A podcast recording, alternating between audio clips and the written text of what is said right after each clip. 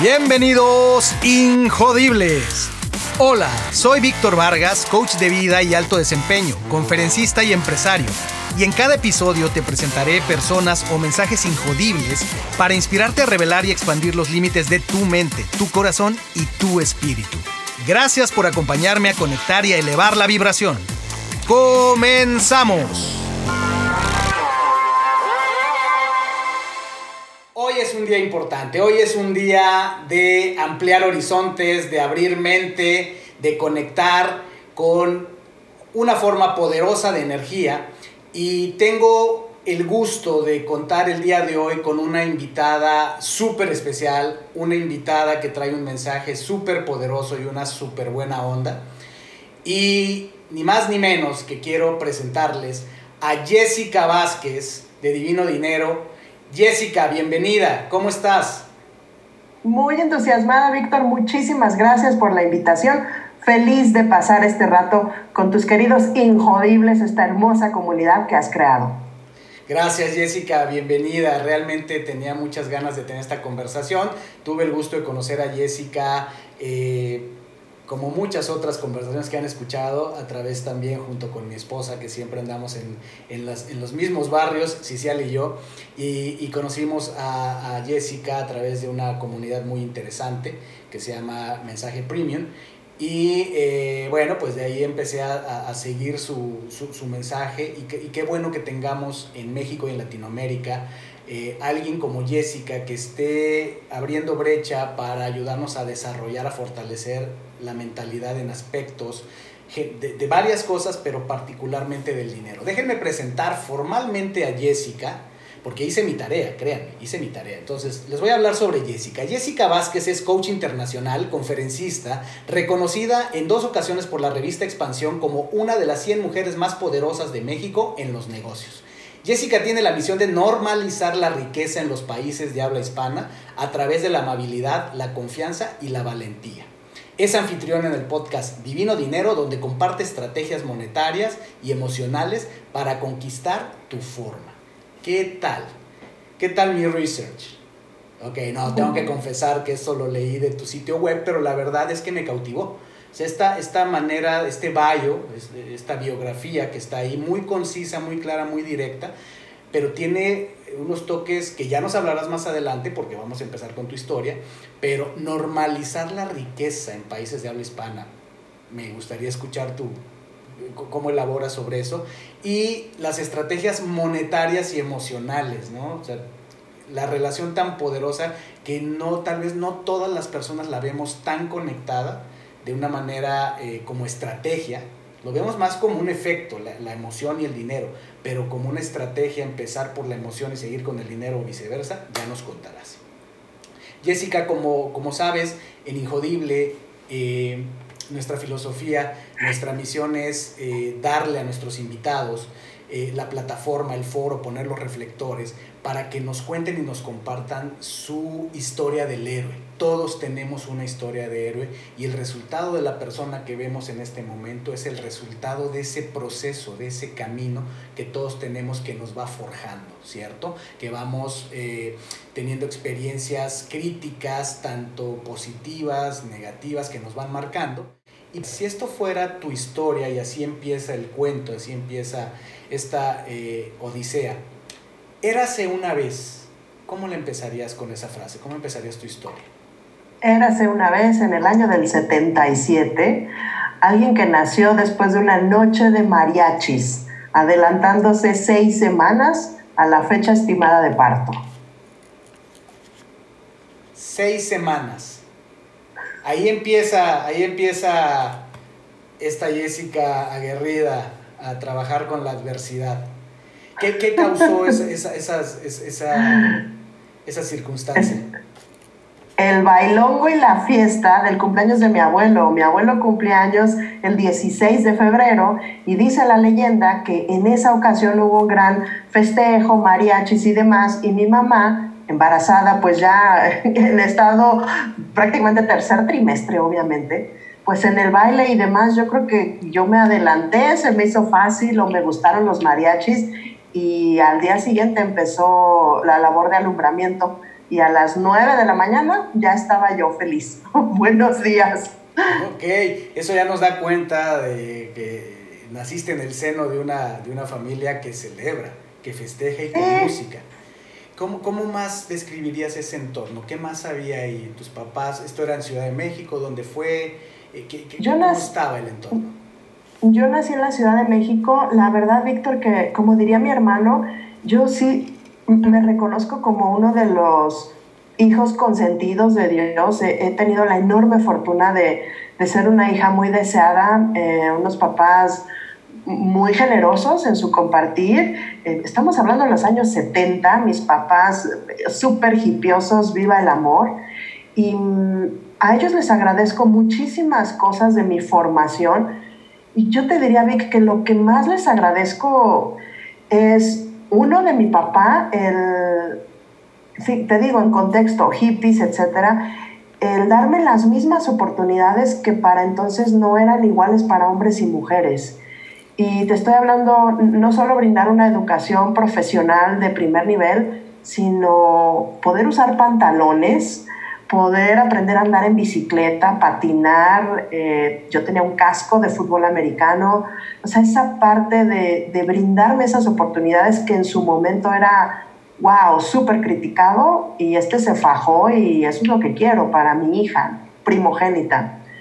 Y de mi mamá, dos cosas, la, la gentileza de, siempre estar viendo el, el, silver lining, o sea, el lado constructivo, el, el, sí, pero esto es lo positivo, y que me enseñara a leer tan chiquita, o sea, yo a los cuatro años yo ya leía por puritito gusto, entonces ese fue un pasaporte bien grande que, que alimentó mi mente curiosa. Entonces sí, fui muy criada en ese ambiente muy generoso, muy eh, cariñoso y siempre nutriendo los, los talentos de cada hijo. Yo soy la mayor de tres y el gran regalo que, que, me dieron mis papás fueron mis dos hermanos y sobre todo construir sobre la hermandad. De, de nunca hubo esa competencia entre hermanos eh, y así crecí, o sea, en una familia tradicional mexicana con un chorro de primos. esa, esa fue mi, mi historia. Interesante eh, cuando mencionas eh, con estos papás eh, hipiosos. Cuéntanos un poco a qué se dedicaban tus papás. Mi papá es contador público y él estuvo involucrado en diversas industrias, la mayor parte de su carrera profesional en industria automotriz. Em, algo que aprendí de mi papá, lo cito con frecuencia porque he aprendido muchas cosas de él. Eh, él fue el primer profesionista de, de, nuestro linaje, entonces no soy la única que ha, decías tú en tu eh, presentación y te agradezco, de abrir brecha, entonces no, no fui la única, pues, ¿no? eso me viene de, del linaje. Y mi mamá, eh, pedagoga, ama de casa, eh, medio tiempo y especializada en educación de la primera infancia. Entonces, claro que mi mami tenía un chorro de recursos para formación emocional, para entretener, para estimulación. Entonces, esos primeros seis años, fantásticos. O sea, mi mamá, además del don, lo tenía de profesión. Qué interesante. O sea, eh, hay una formalidad en cuanto a su, su formación y en cuanto a la forma de vida que tenían, pero ellos tenían esta, esta mentalidad abierta, un poco progresista, ¿no? En el sentido que decías, de, abiertos en cuanto a la eh, equidad de si la niña quiere ponerse un casco y subirse a la bicicleta, adelante, ¿no? Eh, diferente a la, a, la, a la, época donde teníamos, yo creo que en los 70 pues mucho más marcados los roles, ¿no? De estos para chicos y estos para chicas, ¿no?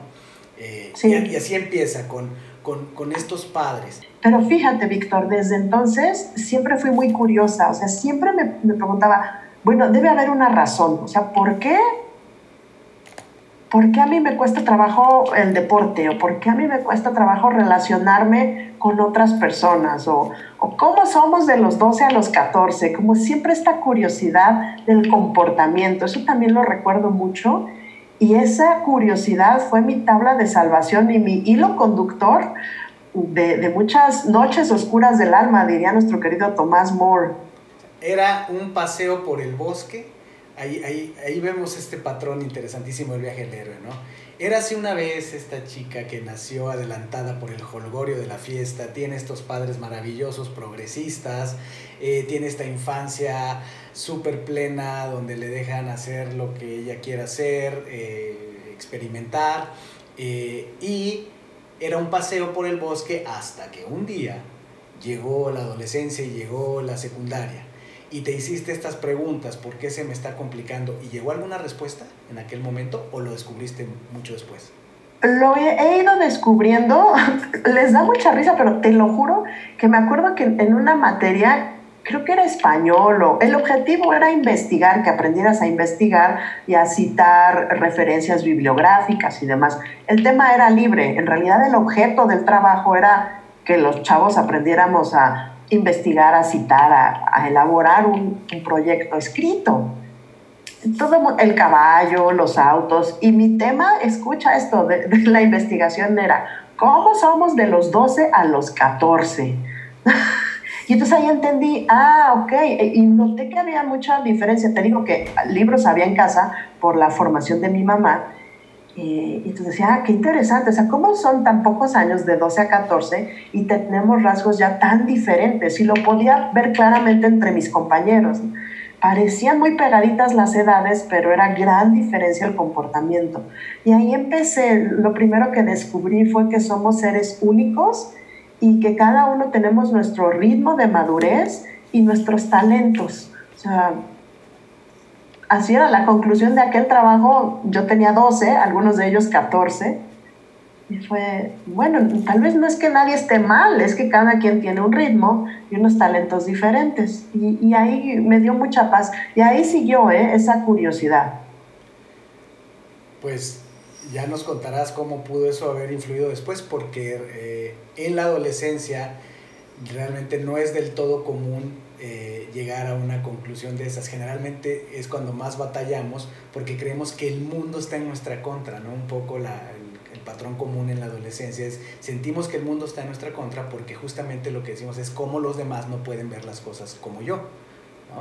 Eh, y tú ya tuviste esta, esta reflexión sobre probablemente no todos somos iguales y cada quien es algo distinto. Me interesa mucho el aspecto de la, diversidad en general es, algo muy recurrente en el trabajo que hago, igualmente en el mundo del coaching.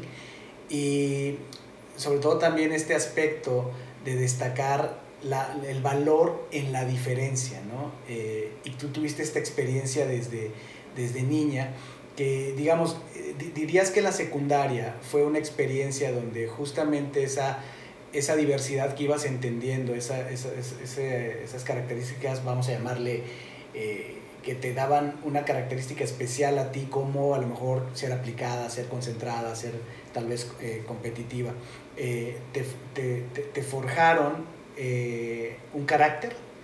Fue, fue, se, se, alcanzó a permear a tu carácter, te volviste como competitiva, te volviste son dos mundos diferentes, Víctor. En la secundaria me volví muy a la defensiva. O sea, como era muy común este tema de, de burla y ataque, pues mi forma de defender al sentirme atacada era te aviento el cerebro por delante. Y muy crítica y muy pues, brillante de, de mente, tenía un humor negro muy agudo y duro. Eh, entonces no, no me gustaba la persona en la que me estaba convirtiendo, pero no sabía cómo salir de ahí. Eh, crítica con mis compañeros, incluso con profesores, no, no es un lugar al que quisiera volver. Y el otro lado de la moneda fue la preparatoria, o sea, yo fui la misma, fíjate qué curioso, era la misma persona en cuanto a carácter tal vez, pero como el contexto era diferente, pues mi actitud también era diferente. O sea, volvería a decirte, te aventaba el cerebro por delante, pero para ayudar, ¿sabes? A ver, ¿qué no estás entendiendo? Yo te explico, porque yo sí soy buena en etimologías. A ver, te explico. Pero, pero sin En la secundaria el cerebro era un arma y en, y en la prepa se volvió, se volvió una herramienta. Pero lo importante es que ese fue parte de tu viaje del héroe. Entonces la prepa fue otra experiencia y era otro entorno, sin duda. Y entonces llegamos a la maravillosa edad de escoger carrera, universidad? ¿Cómo fue tu proceso? Yo no escogí carrera en la prepa, yo escogí carrera a los 12 años. Cuando estaba en la secundaria, eh, otra vez por, por orientación de mi papá, como yo lo recuerdo, es que una vez llegó y me dijo, hay una carrera muy interesante, me enteré de algo. Siempre nos decía, ¿qué aprendiste hoy? Y entonces me dijo, hay una carrera que, que, se llama mercadotecnia y tiene que ver con los que hacen los anuncios y demás. Y él me compró una revista de estas coleccionables de la publicidad. Me encantó, Víctor. O sea, dije, y de aquí soy. ¿Te acuerdas que yo decía, ¿por qué somos como somos entre los 12 y los 14? Y esto era, a ver, profesionalmente te dedicas a ver por qué la gente hace lo que hace, compra lo que compra, etc. ¡Uy, qué más felicidad! me encantó, o sea, dije, de aquí soy. Y empecé a coleccionar esas revistas, mi papi me las llevaba de estos fanzines coleccionables cada semana, me fascinó. Entonces yo estaba muy clara, quiero estudiar esto. Ya a la hora de formarme en, en la carrera estaba entre mercadotecnia y comunicación, pero a mí lo que me interesaba era publicidad, la verdad y comportamiento del consumidor. Entonces la que tenía más materias de eso que me interesaba era mercadotecnia. Y así la elegí, o sea, fue muy simple. Siempre me gustó la parte económica, no solo del dinero, sino de los negocios y demás. Y esa no estaba en la tira de materias de psicología organizacional y sí estaba en marketing. Y dije, no, pues ya está, es esta. Y súper feliz, me, me divertí mucho. ¿Y entonces la carrera elegida fue cuál? Mercadotecnia. Mercadotecnia. ¿Dónde estudiaste mercadotecnia? En el TEC de Monterrey. En el TEC de Monterrey, Ciudad de México. Estado de México, allá, con mi querido Bogo, la mascota de los borregos. Ah, mira nada más. Y entonces, bueno, eh, se materializó tu, tu deseo por indagar por qué las personas somos como somos y hacemos lo que hacemos, ¿no? Aplicado al mundo de, de, la mercadotecnia, de la publicidad y los negocios. Eh, vaya, ya, me gustaría escucharte más adelante sobre, sobre ese tema. Y entonces, la carrera ya elegida desde hace muchos años, seguramente como ya explicaste, no batallaste mucho en, en, la elección como tal, sino nada más ver exactamente cuál carrera en particular tenía la combinación de disciplinas que tú querías, pero hacia allá te, te, te encaminaste. La, la, la, licenciatura, la carrera eh, fue, fue una experiencia agradable, hubo, hubo situaciones que te hayan marcado o ya de ahí nos vamos directo a, al, al mundo profesional? Dos cosas me marcaron ahí. Fue la primera vez que yo escuché a un conferencista. Yo me involucré de inmediato, así, los, el primer semestre en la Asociación de Estudiantes de Mercadotecnia, mi queridísima AEM, y ahí estuve tres años, Víctor, hasta que llegué a ser vicepresidente. Y estas organizaciones de estudiantes, pues, se encargan de llevar conferencistas, organizan congresos y demás. Yo tenía como dos meses en la carrera y esta asociación organizó una conferencia de publicidad y demás. Y me acuerdo que vi al cuate de esta agencia hablar de sus campañas y dije, estoy en el lugar correcto. Y además decreté, y un día yo voy a estar ahí, un día yo voy a dar conferencias pasaron los años y después esa asociación de estudiantes de mercadotecnia me invitaron a mí a dar una conferencia, imagínate. O sea, fue maravilloso. Eso me marcó y la verdad que ahí se empezaba a, manifestar el síntoma de, de un desorden alimenticio que yo no tenía ni idea de verdad fui a la biblioteca y yo, esta forma de comer como que no es normal, con esa desesperación y una ansia y una obsesión y dije, no, esto, esto no es normal. A ver, voy a investigar y ahí te voy a la biblioteca, ¿no? Y ahí di con, ¿esto será que comedores compulsivos? Algo no me cuaja, pero no sé qué es. Y no, no tuve los elementos para, para identificarlo, pero sí sabía que era mi forma de tranquilizar el nervio estudiantil o la prisa o el ansia. Ya estaba ahí el síntoma muy claro, yo no supe identificarlo pero eh, ahí estaba ya, ¿eh? La nube negra y venía la tormenta, Víctor.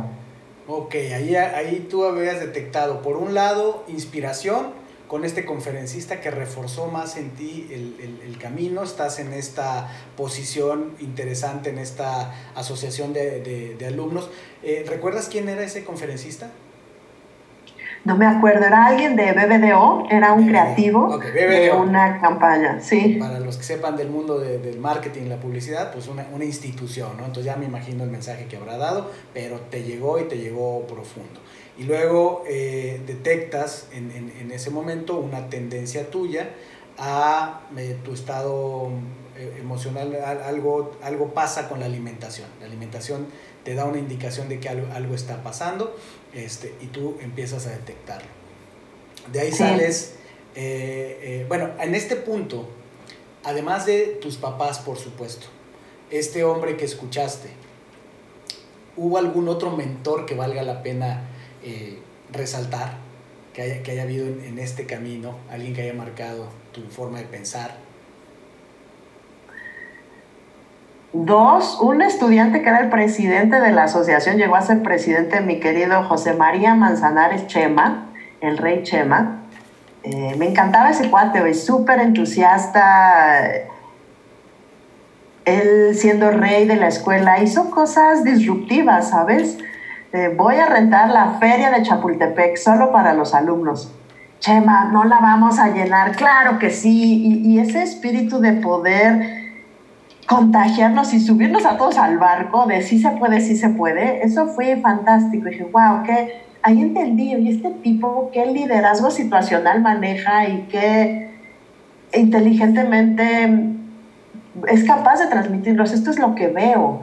Cuando fueron elecciones de esa, de esa sociedad, me acuerdo que él, él no presentó su plan de trabajo, él dijo, yo tengo esta visión eh, y hoy una de las, de las formas con las que yo celebro cada alumno de Divino Dinero es esa, con esa música, The Land of Dreaming, de Master Boy, porque me conecta con, con, esa, con ese entusiasmo inocente, estudiantil, de, de sí se puede, y este es un, mundo de sueños. Él y uno de mis profesores, el más rudo, profesor Héctor Mesa, durísimo, durísimo ya el seminario avanzado de marketing, o sea, muy, gente, esto no es el blog de marketing, esto no es nada más anuncios lindos, no, hay una estrategia detrás de eso y con mucho rigor de negocios, ese fue un duro. Y después tuve oportunidad de trabajar con él, yo te diría ellos dos.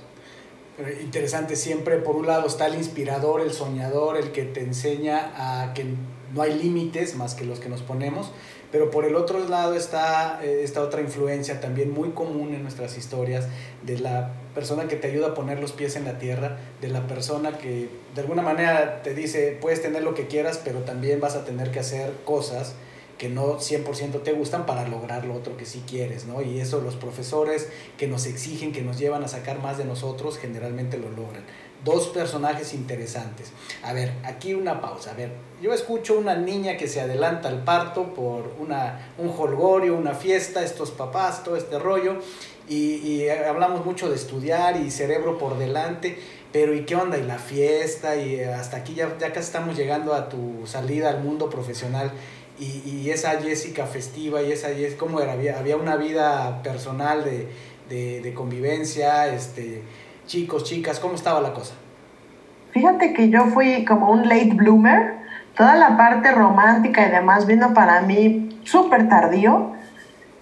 Eh, y, la verdad es que tenía pocos amigos, buenos pero pocos, y nunca fui mucho de fiesta. Se lo atribuyo a mi ser sensible e introvertido.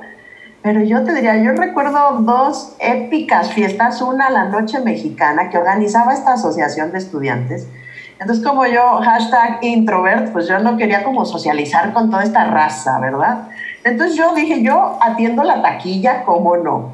Entonces, semejante parrandón que agarramos, eh, mi amigo Julio y yo, en la taquilla, llevamos los mariachis y demás, entregamos las cuentas claras del divino dinero, pero no recuerdo una época, digamos, eran tan contadas mis salidas que, que las recuerdo por épicas, pero yo te diría, las contaba con con los dedos de la mano, me, me divertía más otras cosas. O sea, como qué, me vas a preguntar. Me reía mucho, era muy simplona.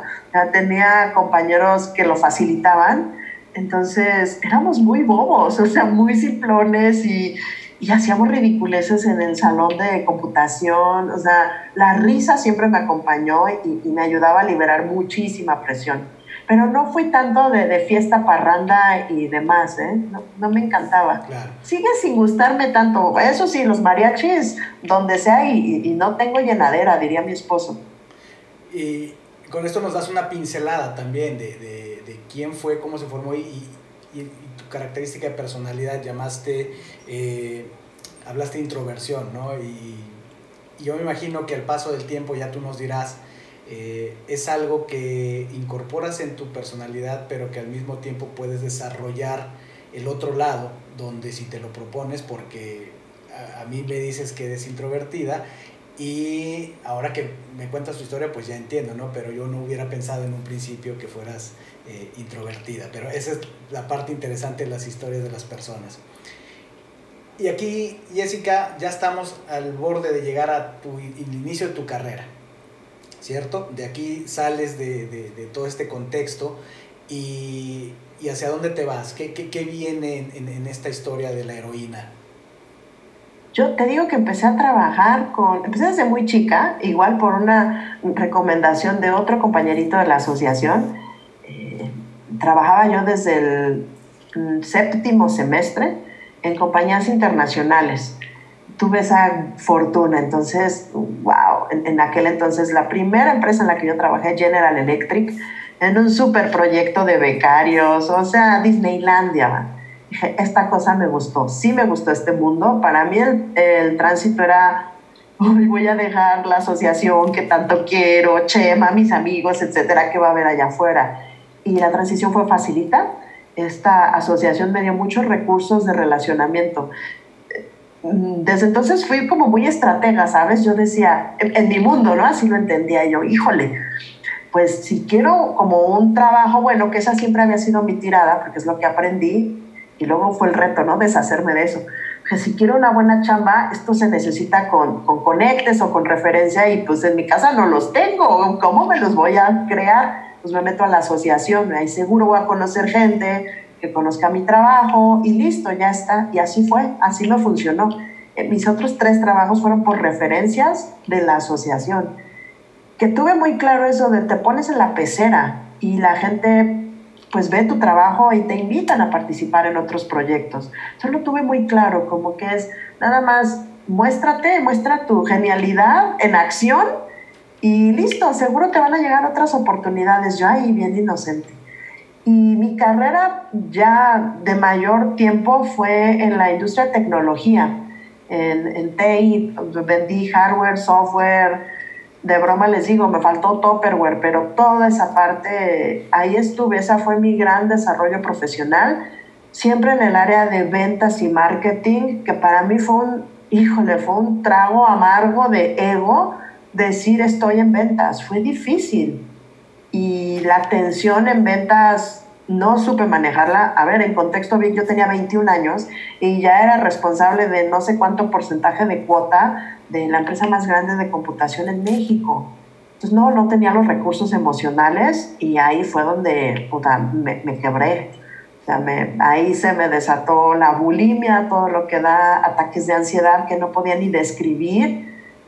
Eh, y un ambiente muy competitivo y lo que más me minó fue esa falta de habilidad para, para poder lidiar emocionalmente con, pues, con este ambiente competitivo. Y, y, me vino mucho un síndrome del impostor y quién soy yo. Y sumado al, al rigor de la cuota, nadar contracorriente cargándome a mí y todos mis pensamientos nefastos de, oh, y si no puedo, y si no puedo, siempre pude, ¿sabes? Pero fue bien duro, yo creo que tres veces más difícil por, por no tener estos recursos de, de manejo emocional. De aquí llegamos a, a, este punto de inflexión, ¿no? Donde al inicio de la historia eh, todo fue, decías tú, un paseo por el bosque hasta que un día llegaste a la secundaria y ahí el camino se puso un poco eh, complicado y después vuelves a salir a lo planito, sales a la prepa, fluye todo maravillosamente, encuentras este ambiente, viene la carrera, encuentras esta asociación, inspiración, compañeros y empiezas a trabajar eh, joven, pero en tu capacidad, que seguramente te habrá llevado a ir asumiendo cada vez mayores responsabilidades, eh, empiezas a crecer y entonces otra vez se da el hasta que un día llegas a este punto en tu vida, 21 años, en una de las empresas más grandes de software, me imagino, de México y del mundo, eh, en, una posición de mucha responsabilidad, con una cuota muy fuerte, eh, y, en, esta combinación, este dilema entre mercadotecnia y ventas. Y aquí se destapa algo que ya habías tú detectado en la, en la etapa anterior, la bulimia, mencionaste bulimia. ¿Cómo, cómo, describirías esta experiencia que seguramente es de lo que más te ha forjado? En general, no solo la bulimia, sino este, este entorno, hablaste de síndrome del impostor, eh, no sé si incluso escuché o me pareció escuchar tal vez un poco de depresión, o sea, esta eh, sensación de impotencia, de duda de tus habilidades, eh, que efectivamente, y ya me contarás por qué te volviste coach, pero te, te, sabrás muchas historias, ¿no? yo yo tuve mi propia ración en el tema y ya te contaré algún día también por qué me volví coach, pero no, no va a ser muy diferente seguro la historia. Eh, entonces llegas a este punto y empieza la bajada, empieza el declive, a bajar hacia, hacia, hacia el punto oscuro. ¿Cómo fue, Jessica?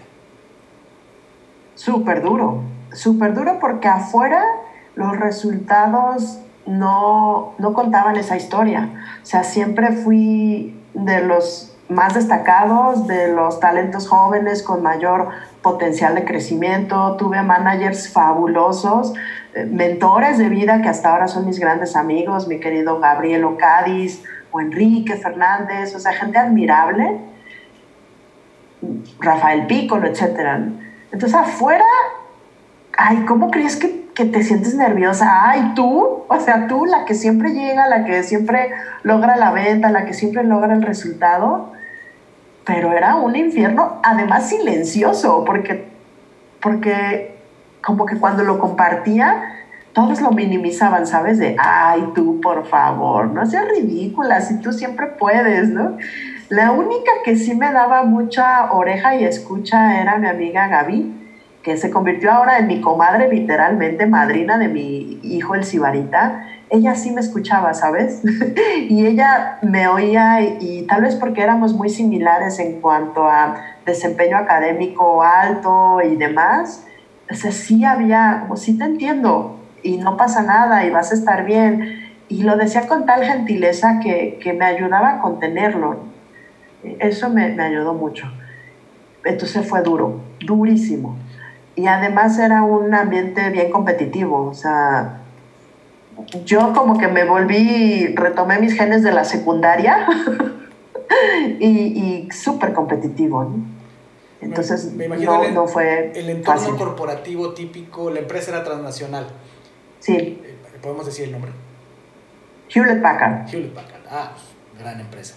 Como toda empresa transnacional, pues me imagino la competitividad al interior, pues estamos hablando de diferentes mercados y, y, en cualquier empresa pues hay una escalera corporativa, ¿no? Está también el tema de pues todo el mundo quiere avanzar, ¿no? Y, y, a veces pues el que está adelante pues esperamos que o se mueva o se quite para avanzar, ¿no? Entonces eso, eso puede generar. Lo otro, los resultados, la expectativa de los resultados, la imagen que queremos dar. Entonces me imagino la, la, la presión brutal que tenías, pero además mencionas algo interesante que dime tu perspectiva. Con, la historia que nos cuentas, una chica inteligente, con mucho tesón, este, muy responsable. Entonces creaste esa imagen también alrededor tuyo, me imagino en tu círculo íntimo y hacia afuera. Y eh, efectivamente eso muchas veces genera esta, esta situación que cuando alguien así está en problemas, como dices tú, parece que no te creen, ¿no? O, eres la última persona a la que voltean a ver, le ponen atención de, oye, está bien, se siente bien. No, porque la gente asume, no, hombre, ¿qué problema puede tener esta persona? ¿no? Además, si lo tuviera, lo resuelve, porque ella es buenísima, súper inteligente. Entonces, tuviste también esa sensación de en un momento, me imagino, a lo mejor no era fácil para ti también decirlo, y cuando ya estabas lista para decirlo, la gente no te creía. Sí, sí. Y en este entorno, descubrí, diría mi amiga Pamela de HP, descubrí una hermandad súper fuerte, o sea, decía mi amiga Pam, no hombre, si eres hermano de cuota, de cuota de ventas, eso es más, te une más que ser hermano de sangre, eres hermano de cuota. Me encanta. Sí, descubrí una hermandad y, y de mis mejores amigos ahora son, los conocí ahí porque el tener un, vamos a decir, un objetivo común, o en mi mente en ese entonces era un enemigo común, que era la cuota, pues como entre todos le damos, ¿no? Y le partimos, diría Piccolo, su madrecita. ¿Cómo lo hacemos? Ajá, entonces todos más o menos de la misma edad, o, había una camada, digamos, de talento joven del estilo, y ahí conecté con de mis mejores amigos, o sea, gente al grado de, de que ha ido a donar sangre cuando mi familia lo ha necesitado, o sea, de veras una hermandad absoluta somos nosotros los que compartimos esta cuota contra ellos, ¿no? contra la cuota, ¿no? The Wolfpack. En este punto, Jessica, ¿dónde tocas fondo? ¿Dónde este, este capítulo te lleva seguramente a, un, a un, eh, una experiencia cumbre? Cuando, y fíjate que HP lo sabía en el sentido que esto era un, sabía el tema de que todos estamos inmersos en estrés y demás, porque nos daban muchos recursos. había una línea, la hotline, no me acuerdo ahora cómo se llamaba, pero era de ayuda psicológica. Una super prestación, Víctor, imagínate. Entonces, podías hacer tu denuncia anónima con este estándar de una empresa transnacional de, de un respeto por el individuo, de no discriminación, e, etcétera, ¿no? Y algo que hacían muy bien eh, que yo no sabía aprovechar era que tenías un teléfono rojo donde podías hablar y contar tus penas, era contención emocional. Entonces sí me acuerdo una vez de, lo siento, me salgo, yo ya había ubicado un baño en el estacionamiento del sótano, donde no iba mucha gente, junto al gimnasio, y ahí hacía mis llamadas y lloraba con un cerro de bolsa de comida al lado. O sea, e, esa sí fue de, uy, esto sí está como muy grueso, ¿no? No puede ser. Eh, esa fue un punto de quiebre eh, duro, duro. Y la salida, digamos, y me ibas a decir algo. No, no, no, por favor, sigue, sigue, sigue. La salida. La salida fue cuando, además ahí se me atravesó el corazón, mi primer, te dije que fui late bloomer, entonces mi primer desquiebre eh, emocional fue ahí, o sea, 20 altos. Y me acuerdo perfecto que mi papá me decía, bueno, ya estuvo. Déjanos a los que te queremos demostrarte el amor que tenemos por ti. Y dije, sí, ya estuvo, vámonos. Y en ese entonces yo estaba estudiando la maestría y, y me volqué mucho a la maestría. Otra vez está, de nuevo, este hilo conductor salvavidas de mientras esté aprendiendo algo es útil para mí y, y, desde entonces dije yo, yo quiero ir a Santiago de Compostela. O sea, este camino de peregrinación se me presentó como muchas cosas que yo, yo no creo en las casualidades, yo creo que son señales. Se me presentó porque acompañamos a una amiga a un curso de cortando lazos o no sé qué. Yo creo que era la etapa en que todo el mundo terminaba con el novio y esta amiga había terminado con el novio y nos dijo de su curso este. Y yo te lo juro, Vicky, que dije, la voy a acompañar porque esta anda baja de proteína, se me vaya a desmayar en la clase, quién sabe qué le van a hacer estos. y ahí, ahí empezó, tuve oportunidad de hacer mi primer viaje a Perú y ahí fue donde dije, wow, eh, eh, this is it, esto es. O sea, conectar en Perú, en, el Machu Picchu, la primera vez que yo viajaba sola, etcétera, dije, es esto, es esto y es por aquí. Y lo que sigue Santiago de Compostela. Y, me costó un par de años concretarlo. Y te digo, eh, otro de los beneficios eh, grandes de, de, las personas, ¿no? De, para quienes sí, te doy chance. De, la audiencia no, no entiendan eh, qué es el, Santiago de Compostela, quizás brevemente nada más decirnos qué, qué, significa. Santiago de Compostela es un camino de peregrinación en Europa. Eh, hay diferentes caminos de peregrinación. la, caminada de Compostela termina justamente en este pueblo de Santiago de Compostela, así se llama, y puedes iniciar desde Francia o vas bordeando por el norte de Europa y demás, pero estamos hablando de caminar un promedio entre 25 y 35 kilómetros diarios. Puedes hacer desde 100 kilómetros te dan la compostela que te los echas en una semana. Y yo hice cálculos y dije, pues puedo cuatro semanas. Pedir vacaciones, imagínate, Víctor, en este ambiente que te conté. Y, Y eso es de lo que más le agradezco a esa empresa, que me hayan dado, sí, claro, vete. Y yo no les pregunté dos veces, al día siguiente compré mi boleto. Entonces, haberme ido a Compostela un mes y caminar, puta, me... Pocas cosas te digo que me cambió la vida, Santiago de Compostela es una de ellas.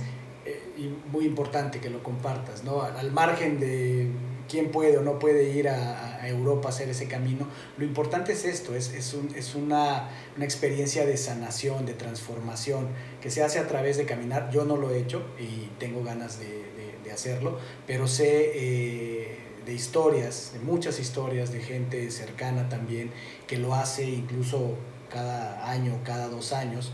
Eh, porque es verdaderamente un, proceso de, sanación y transformación, pues por la reflexión que puede venir en una caminata, en la convivencia, en estar eh, en la naturaleza, porque además vas con tus propios medios. Muy, muy, interesante el proceso, para quien no supiera qué es esto del, Camino de Santiago. Y aquí, Jessica, eh, quiero hacer énfasis en algo que tú ya enmarcaste muy bien. Personas injodibles se hacen, se pueden hacer solas con su mente, su corazón, de cómo reaccionan al entorno. Y hay muchas historias de injodibles, pero también las personas injodibles se hacen en el seno de familias injodibles y también personas injodibles acaban creciendo y agradeciendo a empresas que yo le llamo injodibles. Eh, yo promuevo mucho el tema del diseño organizacional, promuevo mucho las organizaciones responsivas, de hecho soy representante Responsive en México y pues sin duda es algo muy importante lo que tú estás compartiendo, que efectivamente eh, tenemos todavía mucho que avanzar. Aquí estamos hablando, Jessica, este hotline que tú mencionabas, ¿de qué año estamos hablando? 2005. 2005. Estamos hablando de hace 14 años aproximadamente. Este, nada más para ver el tema del, del, del, del progreso que tengamos en esto, en el sentido de hay mucho que hacer todavía porque hoy día, 2019, una práctica como esta de escuchar de una empresa que tiene una línea telefónica en la que anónimamente pueden los empleados hablar a solicitar eh, apoyo emocional, psicológico, pues no es común todavía eh, en, el país. Es bueno que ya eh, surgieron eh, cambios en la regulación, se, se, aprobó la NOM 035 por la Secretaría del Trabajo, que precisamente viene a eso, ¿no? Ya será otro tema, pero es, es, es, muy interesante y darle honor a quien honor merece, porque como bien nos compartes tú en tu historia, pues para ti sí fue un salvavidas, sí, sí hizo una diferencia, ¿no? Y el entorno además de, de los compañeros, pero muy destacable que las organizaciones... Eh, reconozcan el aspecto de que trabajan con humanos y, generan resultados con humanos, ¿no? Y hay que eh, poner más allá de lo evidente en las organizaciones para que los humanos podamos florecer. Fantástico. Y entonces, en ese punto de quiebre, llegas, eh, tu papá con su sabiduría te, te, te, da las palabras correctas y tú dices, vámonos a Santiago, que Santiago es un Edén, o no sé si rime eso, pero te vas a este viaje a Santiago, sigues trabajando en esta empresa, se dan las condiciones para que lo puedas hacer. ¿Y qué pasa después, Jessica? En Santiago fue mi conexión con, este mundo rico y, y abundante y que siempre te da lo que necesites. Yo llegué a Compostela cargando una mochila como de 16 kilos cuando la recomendación es no más de 8 o el 10% de tu peso. Y me acuerdo el primer día, o sea, una reacción visceral, eh, de veras las tripas por fuera. Y, y, esta hermandad de todos los que íbamos en el camino me dijo un alemán, con esta mochila no vas a llegar, en la siguiente parada, por favor, la mitad del peso. Y como ya traía la, espada, la espalda muy lastimada, dije, pues va. Y fue un desapego tan rápido y sin anestesia y sin dolor. O sea, me deshice de, mis cuarzos cargados de Perú que llevaba mis libros, o sea, dejé libros, dejé el diario, la toalla está muy grande, la corto por la mitad e incluso decidí, en el siguiente pueblo me corto el pelo porque llevar acondicionador es muy pesado, o sea, así. Y fue al punto de las lágrimas de conmovedor, yo me acuerdo que llevaba una cantimplora con agua, tres kilos pesaba eso, nada, la dejas. Y yo ya mi mente, mi miedo me, falso, me hacía, yo ya estoy deshidratada en el desierto. Y fue conmovedor de cómo cuando me empezaba a dar sed, aparecía una fuente. O cuando me empezaba a dar hambre, la gente sale de sus casas y me ofrecía de comer. Dije, esto es el mundo, o sea, siempre te da lo que necesitas, no lo tengo que estar cargando yo. Y fue un, un entregarme a la experiencia surrender, dicen los gringos, pero wow, o sea, estoy sostenida. Ni siquiera sé cómo, pero todo llega justo a tiempo. Y, y es una experiencia que solo la volví a experimentar cuando di a luz. O sea, yo me hago para atrás y el cuerpo, la sabiduría infinita del cuerpo, que haga lo que tiene que hacer y no, no tengo yo que resolverlo todo estratégicamente como me había funcionado 25 años, más, casi 30, sino echarte para atrás y deja que, que la vida tome su rumbo y su curso. Soltar. Yo creo que eso fue, sí, soltar es, y confiar, o sea, fue una lección, una maestría en, en confianza. Y acercándonos al momento presente, si es que ya estamos cerca de qué pasó, ahí vino la transformación, ahí vino un, un, punto de inflexión importante en tu vida, en tu carrera. Sí, seguro, sin lugar a dudas. O sea, regresé a Santiago y fue un cultivar mi salud corporal y simple, ¿sabes? Un aprecio de la vida, fue poder valorar una ducha con agua caliente porque allá no había. O sea, un aprecio como en alta definición de todas las comodidades mundanas que sí tenía a diario y que ya me había olvidado de apreciar. Y eso me envalentonó mucho, o sea, dije, pues ahora quiero, señoras, lo de hoy, a mis amigas esas que todas tronaron con el novio al mismo tiempo, les dije, lo de hoy es el medio tiempo. No, no hay medios tiempos, pues yo me voy a hacer uno, se me hizo fácil. Y me acuerdo perfecto, Víctor, que dije, bueno, si es un medio tiempo, no sé ni de qué, pero tiene que ser algo que me súper encante y, y en un camino de búsqueda personal, yo ya había dado con este tema del coaching, dije, ya está, voy a certificarme como coach. Total, si no funciona, pues tengo un super curso de desarrollo personal. Y eso me cambió. O sea, cuando empecé a ver que los resultados corporativos podían obtenerse de una forma más simple, sin tanto sufridero, con recursos de coaching, como cuáles, como la escucha activa, como el liderazgo situacional, como las juntas efectivas. Oye, esto es una magia, quiero más de esto. Y ahí empecé y empecé a estudiar, estudiar y luego casi como estampas, Víctor. Yo creo como tú, decía mi maestra Norma, ya vas a coleccionar certificaciones como estampas. Ya la tengo, ya la tengo, ya la tengo. No, esa no. la quiero. Exacto. Entonces, cuando tú regresas de Santiago con toda esta eh, experiencia, ahí se da esta transformación. Es en ese momento que dejas tu empleo eh, o te toma un poquito más de tiempo, pero ahí es donde se da esta visión, esta claridad de a lo, a lo que sigue que te vas a dedicar. ¿Es así? Yo creo que ahí fue el inception, o sea, ahí fue, ah, se me ocurrió esta genial idea. Y una de mis amigas, mi amiga Elia, Dice, tú tomaste una decisión de esas rápidas que nada más te tomó siete años madurar. No, me costó, Vic, me costó siete años porque, joder, pues cómo es que esto que tanto quería, ahora ya no lo quiero. O sea, me sentía súper malagradecida con Dios de, sí que chido tu regalo, pero no lo quiero. Entonces fue mucho, y mucho coaching de, puedes estar agradecida y querer algo diferente. O sea, por eso tengo tanto aprecio por el coaching, te lo juro, porque me ha ayudado en mis dilemas de vida más duros y con un montón de recursos ahora, ya sabiduría del cuerpo, coaching espiritual, etcétera. Pero esto ha sido una herramienta que me ha hecho la vida muy fácil y muy divertida. Entonces sí, me tardé unos siete años, todavía después me volví a contratar en otras dos empresas eh, y lo que es curioso, Víctor, mientras más clara estaba yo con mi camino fuera del corporativo, como yo digo, beyond corporate, mejor me iba en el corporativo.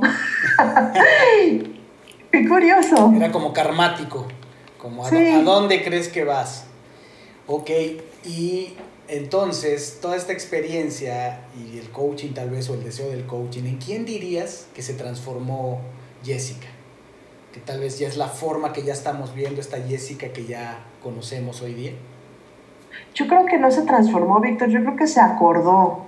de que es un espíritu bravo, de que yo ya soy valiente y se me había olvidado. O sea, aquí sí creo que todos tenemos una grandeza divina, nada más que se nos olvida.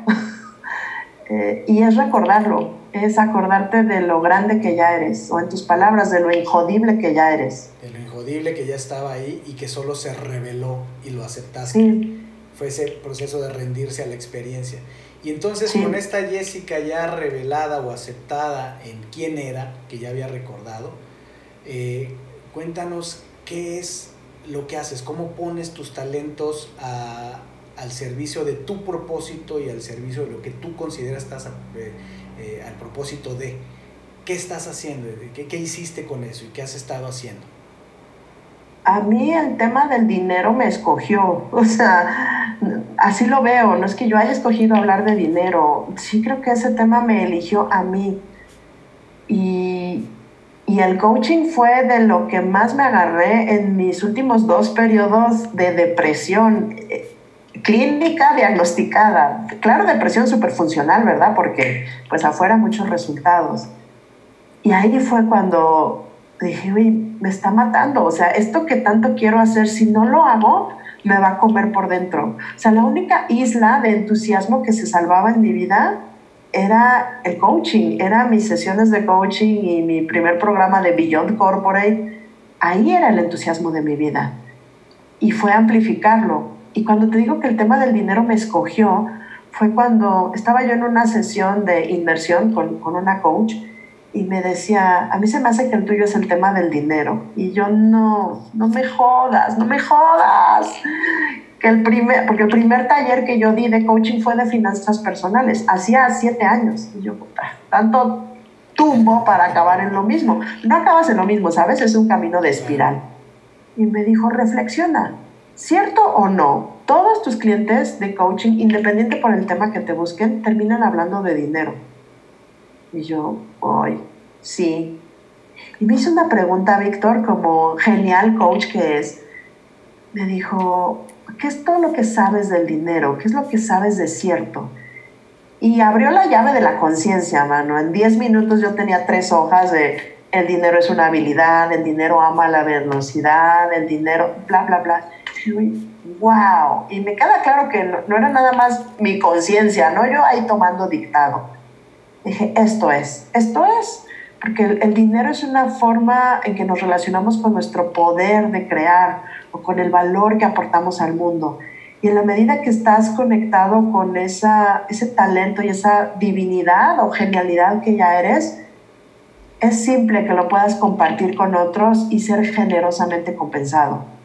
Dije, e, esto es, e, lo decían con una amiga, esto es el trabajo de mi vida, Lore esto es, enseñar habilidades de dinero, tanto la parte emocional como amigarse con el dinero y, hablarlo de forma natural, como hoy hablamos del cine o de qué restaurante conociste el fin de semana, como la parte táctica de cómo con tus talentos que hoy ya tienes puedes ofrecer algo de valor al mundo y que se te intercambie por dinero.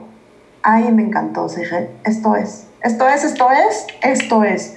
Y eso fue en enero del 2017, fue mi primer grupo. Tímidamente lo anuncié en una página, mi página personal de Facebook, porque seguí en esta búsqueda, construyendo el, el, el puente de salida del corporativo, porque me iba a ir, pero como las grandes, ya me había intentado ir y no me había funcionado, y entonces fue otra oportunidad. Regresé al corporativo por otros seis añitos y luego ya me fui y ha sido genial, o sea, el, el poder facilitar que alguien tenga más oportunidades o que pueda pararse a negociar un incremento de sueldo o que pueda pagar más a sus empleados de una forma íntegra, es maravilloso. O sea, es un trabajo que me conmueve al punto de llorar, te lo digo en serio. Este es mi trabajo y estoy súper contenta de hacerlo y y de pronto me siento como en Compostela, Víctor, de lo que, lo que requieres, la vida te lo va presentando. Y esa es una de las habilidades de las ocho que enseño. Esta es confiar, o sea, confiar en ti y confiar en la vida misma. La confianza, la certeza, que es, es, el camino eh, duro para conectar con ellas muchas veces, ¿no? Y, a veces son estos chispazos cuando nos sentimos así tan conectados porque hay certeza. Pero dirías que en 2017, en 2017 es cuando nace lo que hoy conocemos como divino dinero. Sí, sí, aquí en las en la sala de mi casa les dije, creo que voy a dar, porque venía de esta sesión de agridulce y yo, no inventes, en plena depresión todavía. Y yo, yo tengo videos enlatados para el programa de Beyond Corporate, súper producidos. ¿Qué voy a hacer con eso? No quiero, no quiero. Ah. Te voy a poner a, prueba aquí. Para quien no ubique eh, qué es Divino Dinero, ¿cuál sería tu elevator speech? ¿Qué es Divino Dinero? ¿Cómo lo explicas? Divino dinero en general es ese dinero que te encanta recibir y con gusto sueltas. Y ya el programa es un programa para enseñar ocho habilidades espirituales para crear más dinero en tu vida. Eso es. Es un programa al que la gente es un programa. te contacta de manera en línea o, tal vez incluso también por teléfono, pero a través de, los contactos que sea, eh, tiene acceso a ti y a esto que tú has creado, que ya creaste un marco de, trabajo, hablas de ocho habilidades, ¿nos podrías enumerar cuáles son esas ocho habilidades que son los pilares de tu programa? Claro que sí, empezamos con la divina compasión para ir de la culpa al perdón, está la divina compasión, la divina curiosidad para soltar el juicio, mejor volverte curioso, los divinos cojones de, sí, esto es, esto es y esto es lo que, lo que hay que hacer. Eh, la divina congruencia, la divina creación, divina celebración, son, son esas algunas de, de, las habilidades, la divina confianza, y sobre ellas irlas desarrollando. Yo sí creo, Víctor, que, que todo en esta vida es una habilidad, todo, todo de veras, sin importar desde dónde empieces, porque ahora que, que, pasé por el proceso de escribir el libro de Divino Dinero fue, fue confrontante y decir, ¿de veras, ¿de veras crees que todos tienen la, la, la habilidad de poderse mover desde donde empezaron? Porque no, todos nacemos con las mismas eh, ventajas, ¿no? O con las mismas bendiciones. Y sí lo creo, o sea, sí, sí sé que independientemente de tus circunstancias, siempre tienes la capacidad de elegir y avanzas estas millas que, te tocan con la intención de dejarle al que sigue una mejor posición de cómo empezaste tú. Eh, eso es a lo que nos dedicamos y, y, me ha dado muchísimas satisfacciones. O sea, ahora que estuvimos la semana pasada que coincidí con tu querida esposa Sisi, fue un evento muy emotivo para mí. Fue pues sí me rompió el pecho recordar, todos los miércoles nos reunimos, miércoles de milagros monetarios. Y me ha tocado ver gente que, que firma su crédito hipotecario, que se gradúa de deudas, que se planta y habla de dinero con su pareja, que pone límites a los familiares. Y dije, esta, esta cosa funciona, claro que funciona, lo he visto años, o sea, años. Y, y es maravilloso cómo utilizar la puerta del dinero te permite conocer tanto de ti y tanto de otros. Ese es mi trabajo, a eso me dedico. Ese es tu trabajo, que ya no es trabajo porque es tu propósito, tu pasión, para el cual has desarrollado habilidades, para el cual has creado elementos para que la gente se relacione, estas son con palabras mías, tú dime si me equivoco, se relacione de una mejor manera con el dinero.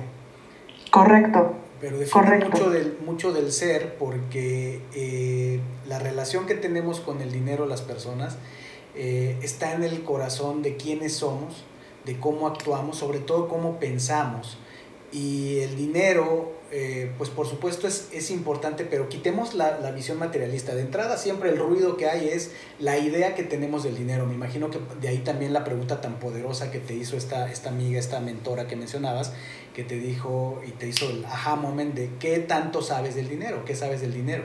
Porque si cada quien hiciéramos ese ejercicio, agarráramos una página en blanco y escribiéramos el dinero es tres puntos y escribiéramos cinco ideas que tenemos al menos sobre el dinero, nos daríamos cuenta de cuántas cosas, eh, ideas preconcebidas, creencias tenemos eh, sobre el dinero y muchas de ellas no nos ayudan. Muchas de ellas le dan un significado al dinero que no tiene y la realidad es que el dinero que tienes tú, que tengo yo, es un resultado.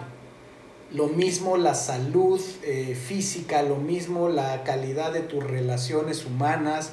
Eh, en general, mucho de la vida son resultados que vienen de nuestra mentalidad, de nuestro manejo de las emociones y de nuestras acciones concretas. Eh, por eso me gusta mucho una frase muy poderosa que dice, tú no eliges tu futuro, tú eliges tus hábitos y ellos determinan tu futuro. Pasa lo mismo con el dinero, con la salud, con las relaciones. En realidad no es tal cosa como que tú mueves una palanca y eliges cuánto dinero vas a hacer. En realidad es tu mente, tus emociones y tus acciones determinan en realidad el resultado que va a haber. Y lo que estás viendo hoy es el resultado acumulado de tiempo atrás, de cómo has pensado, sentido y actuado con respecto en este caso al dinero. ¿Cómo lo ves tú, Jessica, este aspecto de la mentalidad con el dinero? ¿Cuál ha sido tu experiencia? Completamente de acuerdo. Y la gran oportunidad es que lo puedes cambiar. O sea, ¿dónde estás ahora? ¿No te gusta? Se puede cambiar. Se puede. Y eso es fantástico. Como se puede cualquier cosa y, y es cuestión de intención y de práctica. habilidad, habilidad, habilidad. O sea, práctica. Mí me encanta una frase, y digo aquí que estamos entre coaches, de, de Tony Robbins que dice, tus circunstancias actuales no limitan tu máximo potencial. Correcto. Lo que quieras cambiar lo puedes cambiar, pero para todo hay eh, eh, eh, uno tomar una decisión, otro moverte a la acción y tercero generalmente perdemos mucho tiempo esperando que llegue la famosa inspiración y motivación, ¿verdad? Cuando realmente los cambios más poderosos los hacemos cuando nos movemos a la acción sin motivación. Ah, claro, porque el movimiento genera emoción. Exactamente, el movimiento genera emoción. Esa frase la vamos a enmarcar. Así es que así llegas a Divino Dinero y además no solo combinas eh, estas dos grandes herramientas y talentos que tienes, que es el coaching, que, que vaya a sentarte frente a un ser humano, me imagino muchas veces tendrás sesiones privadas, algunas veces serán en línea, otras serán en persona, pero sentarte frente a un ser humano, o sea, lo que es la esencia del coaching, yo respeto mucho todas las modalidades de coaching, pero creo que sin duda eh, esta, esta modalidad particular que es estar plenamente conectado con un ser humano, sumergirte, estar para él atento, tú hablaste hace rato de, la escucha atenta, eh, mirar a los ojos y recibir y acompañar, no resolver, acompañar, ayudarle a la persona que llegue a sus propias soluciones y conclusiones, es eh, en gran medida el tipo de coaching eh, más poderoso que puede, hacer, puede haber, más transformacional porque está basado en la conversación. Pero si además lo aderezas con un modelo como el que tú has desarrollado, que eh, yo algo he leído sobre, sobre literatura del tema de abundancia, del tema de dinero, y créanme que, que lo que he visto del, del enfoque de Jessica, se me hace muy poderoso porque además también en un lenguaje que entendemos en México y en Latinoamérica. ¿no? Mucha de la literatura está en, en, inglés y creo que Jessica hace un gran trabajo, por eso vuelvo a donde empecé, donde en tu, en tu biografía decía, Jessica tiene la misión de normalizar la riqueza en los países de habla. De, habla hispana. ¡Ah, hijo eso! ¿Qué es eso? Ese es un pues propósito masivo que sea normal hablar de dinero. Yo tuve la fortuna de conocer a mi adoradísimo esposo y, y cuando me di cuenta de que podíamos hablar de dinero, dije, con este cuate puedo hablar de todo. Y de forma simple y sin empacho y pues tan tan como es. Y entonces hemos funcionado tan bien en eso y, y yo fue como sorprendente, yo pues así todos, ¿no? Pues no, y yo, ah, entonces déjenles enseño, esto es lo que funciona para mí, cada quien encuentre su camino. Entonces, es, eso, de que sea normal que te vaya bien y que sea normal que, y cuánto me vas a cobrar, cómo te pago. O sea, que cuando digamos el precio o, o vaya a negociar un aumento de sueldo, no se me retuerza el ombligo. O cuando voy a hablar de temas de dinero con mis hermanos, pues sea en un chat como de dónde nos vemos para el cumpleaños. Oigan, me falta depositar tal cosa así normalito, porque es derrumbar el tabú, la última, ahora la veo como la última frontera de, un tema de, y el dinero está muy relacionado con muchas cosas, entre ellas el poder. Entonces una, el, el poder no como coerción, sino con la capacidad de actuar. Potencial. Entonces, exacto, si puedes hablar normal de dinero, pues puedes hablar normal de, tu genialidad, sin, sin, sentirte soberbio, sin temor a ser tachado de ambicioso. pues qué padre, y que te vaya súper bien y me da mucho gusto. Claro. Y fíjate Eso es. que con Ciciali, que está mucho en el, en el mundo del, del parenting, papás, mamás, hablando de la crianza de los niños, es un súper tema. O sea, el normalizar las conversaciones que tengan que ver con dinero donde normalmente pasamos aceite los papás promedios es hablarle de eso a los niños. Uno es, es, común que, decimos, no, no, no, ahorita están muy chiquitos, vamos a hacerlo después, eh, pero ahí es donde realmente se transmite, o sea, porque una cosa es la mentalidad, eh, la personalidad que cada quien desarrolle, pero tu entorno también determina mucho y entonces desde la niñez y particularmente con los papás es donde vienen las primeras impresiones, las improntas de, del dinero que tenemos las personas. Entonces, pues vaya eh, eh, trabajo maravilloso que haces, Jessica, y la otra cuestión relevante me parece es, pues en esta modalidad que, que, lo haces en línea, ¿no? que lo haces accesible a muchísimas personas sin importar el lugar, básicamente con el acceso a la tecnología, eh, internet, redes sociales, transmites tu mensaje. ¿Cómo, cómo ha sido tu experiencia con eso? fabuloso y ha sido un tema orgánico. La primera generación fue aquí en la sala de mi casa con 10 personas porque tengo 10 sillas, son las que caben. Éramos 11 porque yo conté mal. Y entonces estaba yo muy entusiasmada, les voy a enseñar esto y esa primera generación los amo, a todos los quiero mucho porque cada generación ha sido un hito. Y así por internet me escribió una chica de, ¿y cuándo es en línea? Porque yo vivo en Colombia. Y yo dije, ya, ya está en línea, te paso el link para que pagues. Y ahora correr, ¿cómo hacemos esta entrega en línea? Ha sido un, reto y una devoción de, de rigor.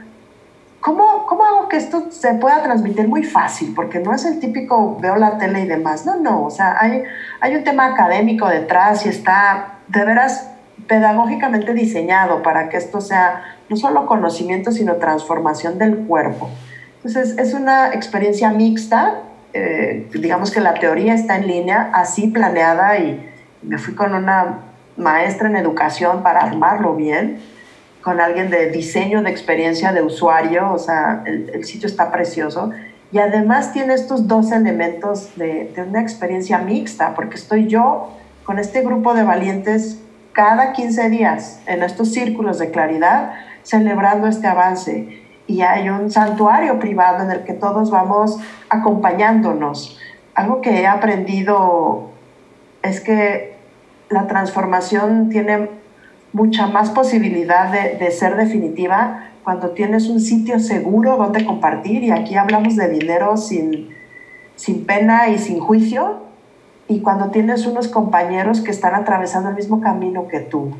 O sea, eso multiplica las posibilidades que tú consigas ese cambio. Velo, los que están, los corredores y entrenan juntos y van todos al mismo maratón. Lo he visto funcionar en muchos elementos y eso es lo que ofrecemos, un espacio donde puedes venir y, y dirían los budistas, tomar refugio, reconocer dónde han estado tus errores y comprometerte de palabra de que esto cambia hoy. Y estamos felices tomando refugio contigo. Y eso cambia vidas.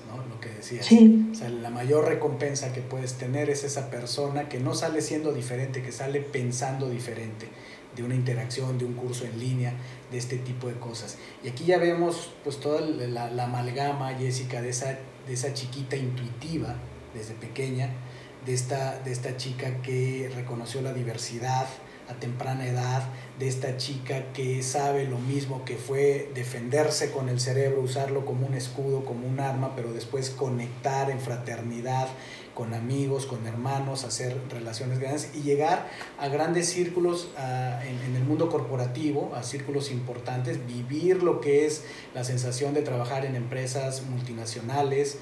Eh, me imagino rodearte y codearte con gente dentro y fuera de México y estar pues, en una cúspide ¿no? Eh, en, la carrera, pero después conectar profundamente a, través de su, de su, vivencia, de su experiencia y de sus emociones, conectar profundamente con el, la adversidad y esa adversidad que se percibe adentro, aunque no la ven allá afuera, que fue algo muy rico que nos, nos compartiste. Con todo esto, la pregunta es, ¿Cómo crees tú que funciona el universo?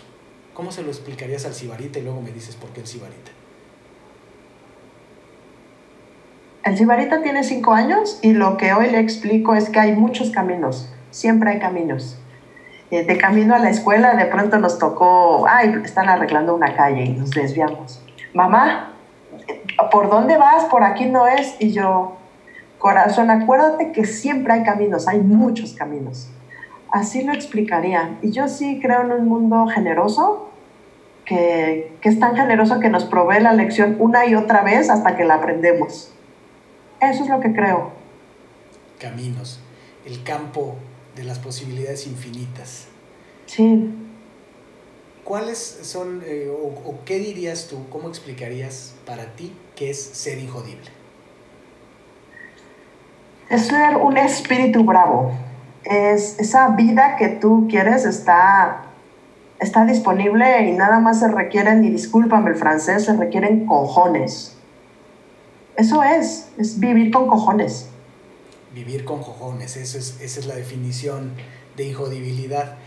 Y para vivir con esos cojones, eh, ¿cuáles son, aquí de coach a coach, tus prácticas de alto impacto. ¿Qué hace Jessica en lo personal, sus hábitos, sus, rutinas, que no necesariamente son las que le recomiendas a, tu cliente promedio, porque a lo mejor son tus técnicas avanzadas? ¿Cuáles son?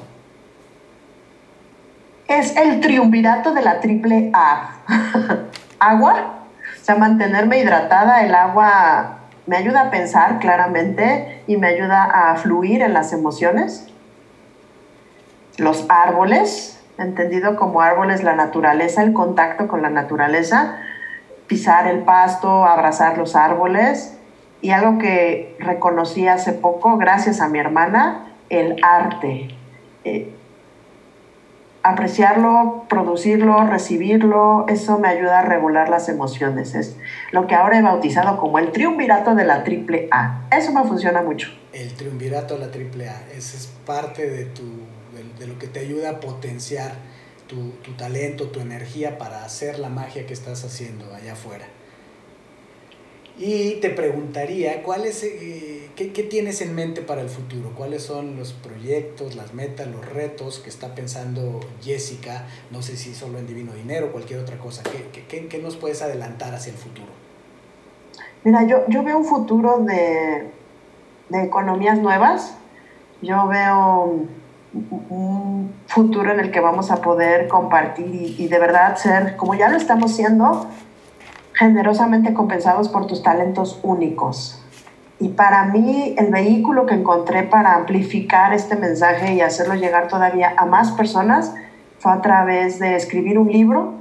Así que se vendrá la, promoción y el, el tour para dar a conocer esto a más personas y hacerlo de una forma muy amigable, muy gentil.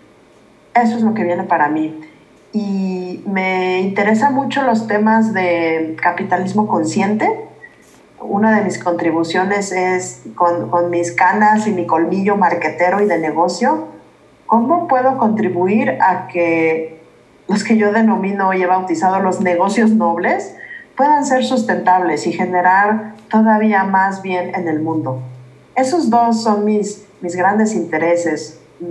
Y tengo un sueño, tengo el sueño de hablar en el Auditorio Nacional en México. Algún momento llegará y por algún vehículo tengo una confianza y una certeza inocente de que así será, así que me preparo para cuando llegue el momento. y divertirme, Víctor, hacer de esto súper divertido y, y reconocer el privilegio que tenemos de estar vivos y de pasárnosla súper a gusto. Nada más y nada menos. Que eso, eso, eso traes para el futuro y no dejar de lado la diversión. Creo que eso nos dejas con un mensaje muy positivo, Jessica. De verdad, te agradezco tu energía, tu tiempo, que nos ilumines. Hay mucho, mucha riqueza en lo que tú estás eh, promoviendo, que ya está allá afuera, más lo que venga. Ya me encantará leer, leer ese libro. Y dinos, por favor, para irnos despidiendo, ¿dónde te puede encontrar la gente? ¿Cuáles son los canales adecuados para encontrar? Muchas gracias. Mi casa digital es www.jessica con J S Vázquez con Z las dos punto com. Y mi red favorita es Instagram. Ahí me pueden encontrar como Jessica Vázquez 77. Ahí estoy. Súper divertido. Súper fun. Sí, el detrás de cámaras, yo sin maquillaje, etcétera que creo que eso le, añade mucha, mucha riqueza a, te decía, a esta energía que yo veo de ti, de alguien natural, alguien fresco, hablando de estos temas, pero que además pues trae ese background que eh, ya ahora ya no nos contaste la historia, pero pues, está detrás una persona estudiada, una persona que ha estado en los círculos pues, más altos a niveles corporativos, empresas transnacionales, sabe de lo que habla y, y además lo, lo, transmite después de una experiencia también espiritual, ¿no? Y que lo, lo, lo incorporas. Creo que en realidad es, esto es una, una, combinación muy poderosa que me encanta tenerlo porque es parte de la injodibilidad. Esa combinación de elementos, de pasar por lo concreto, directo, mundano, si lo queremos ver como a veces vemos el dinero, pero que es mucho más espiritual y emocional de lo que creemos, esa combinación nos da esa, esa injodibilidad. Te agradezco muchísimo, Jessica, que hayas eh, estado con nosotros en Injodible. Estoy seguro que tu mensaje inspirará a muchas personas por quién eres, lo que has vivido y lo que compartes, pero también, sobre todo, por lo que estás haciendo y tu propósito. Muchísimas gracias. Gracias, Víctor. Excelentes preguntas. Qué, qué rica charla. Muchas gracias por la invitación. Amigos, y pues esta fue una conversación de altura, una conversación muy rica, pero la parte más importante de la conversación está apenas por iniciar y eso será con los comentarios, los reviews que me regales en cualquiera que sea la plataforma de podcast o aplicación de podcast que utilices para escuchar estos mensajes. Y también me encuentras en redes sociales, en Instagram como Ser Injodible como Víctor-Vargas-Wow, se deletrea W-A-O, las últimas tres letras. En Facebook me encuentras como Ser Espacio Injodible, como Wow, Coaching and Consulting. En YouTube como Injodible y finalmente en LinkedIn como Víctor Vargas. Muchísimas gracias y hasta pronto. Gracias por haberme acompañado en un episodio más para moldear y forjar tu mentalidad injodible. Tenemos una cita con tu grandeza en el próximo episodio. Hasta entonces.